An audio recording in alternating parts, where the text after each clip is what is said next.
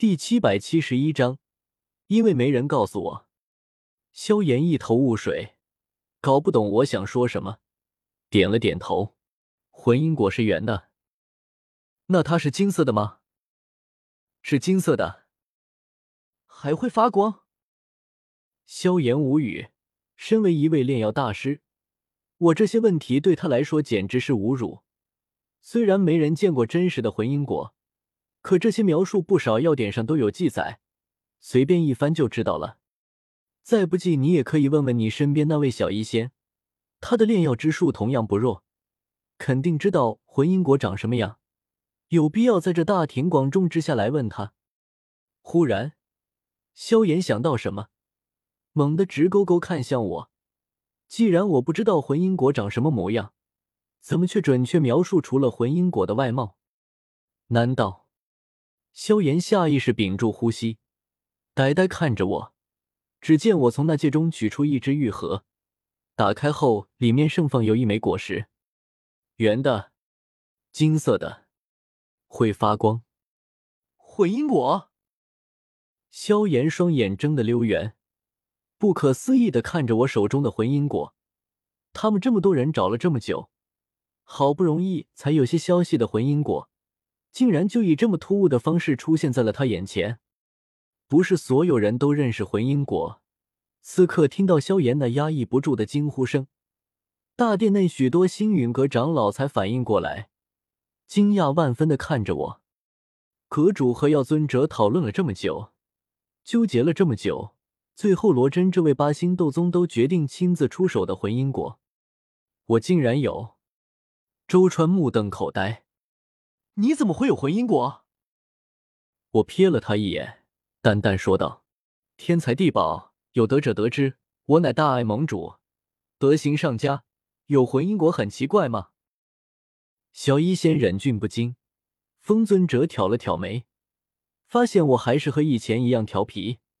穆青鸾掩嘴偷笑，冷冷横了周川一眼，安道看这家伙怎么回答叶师兄的话。大殿内一位位长老也被这话憋得不轻，哪有这样夸自己的？可见识过之前我和罗真的比斗，众人没谁敢将心里话说出来，一个个都玩味的看着周川。区区一个大斗师，要不是看在药尊者的面子上，都没资格进这座大殿。周川被我气得不轻，瞪大眼睛，像是斗鸡般尖着嗓子喊道：“你既然有魂因果，为什么不早拿出来？”呵呵，魂因果是左使的私人物品，想什么时候拿出来就什么时候拿出来，谁能管得到？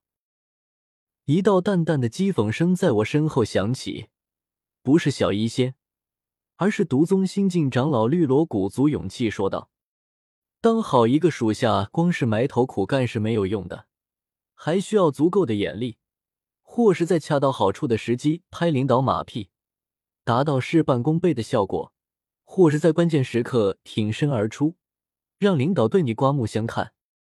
绿萝自诩自己的眼力还是不错的，看出了场面的尴尬所在。周川背后有药尊者站着，无论是左使还是宗主都不好正面与之对抗，何况与一个大斗士吵嘴也太丢脸了。于是他挺身而出，脸上尽可能的露出浓郁到极点的嘲讽和轻蔑。药尊者是你老师。你不思去为药尊者采取魂因果，反而苛求左使一个外人交出珍贵的魂因果，呵呵，真是好本事。周川脸色铁青，却死鸭子嘴硬，还想辩解什么？萧炎却是冷哼一声：“周川，够了，这里没你说话的份，给我退下！”一口喝退周川。萧炎偏头看向我，目光却不由自主的落在我手中的魂因果上。咽了口口水，满脸的渴望。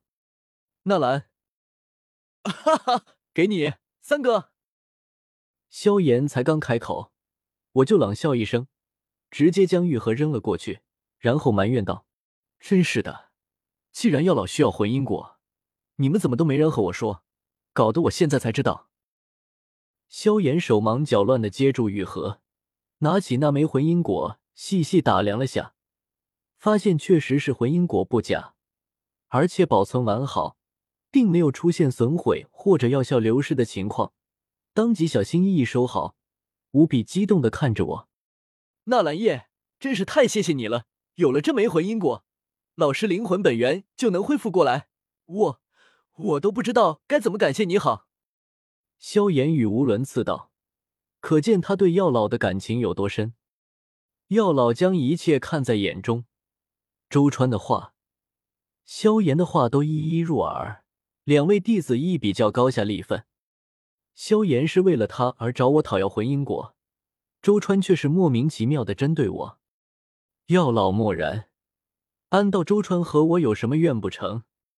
风尊者哈哈一笑，对药尘道：“萧炎和纳兰叶的关系还真好，这么珍贵的魂因果说给就给，你的伤势这下能治愈了。”不过，风尊者眉头蹙起，沉声说道。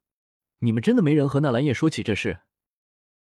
听闻此言，药老萧炎、穆青鸾几分纷纷露出尴尬神情。魂因果这东西太珍贵了，大家都想着去远古遗迹里找，哪想到身边就有一位有的者拥有。我淡淡一笑，这枚魂因果还是在蛇人小世界获得的，那里也算是远古遗迹，只是得到之后，这东西就一直在我那界里吃灰，对我来说没什么用处。今日却是送了出去，倒也不可惜，就当提前发福利了。有了魂因果，药老才能恢复，恢复过来才能为我炼丹，不是？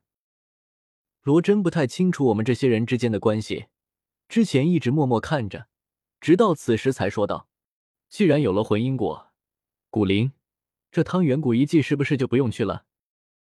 远古遗迹之争极其危险。”无数强者会像闻到臭味的苍蝇般赶过去，为了一件宝物，甚至只是一句口角之争就大打出手。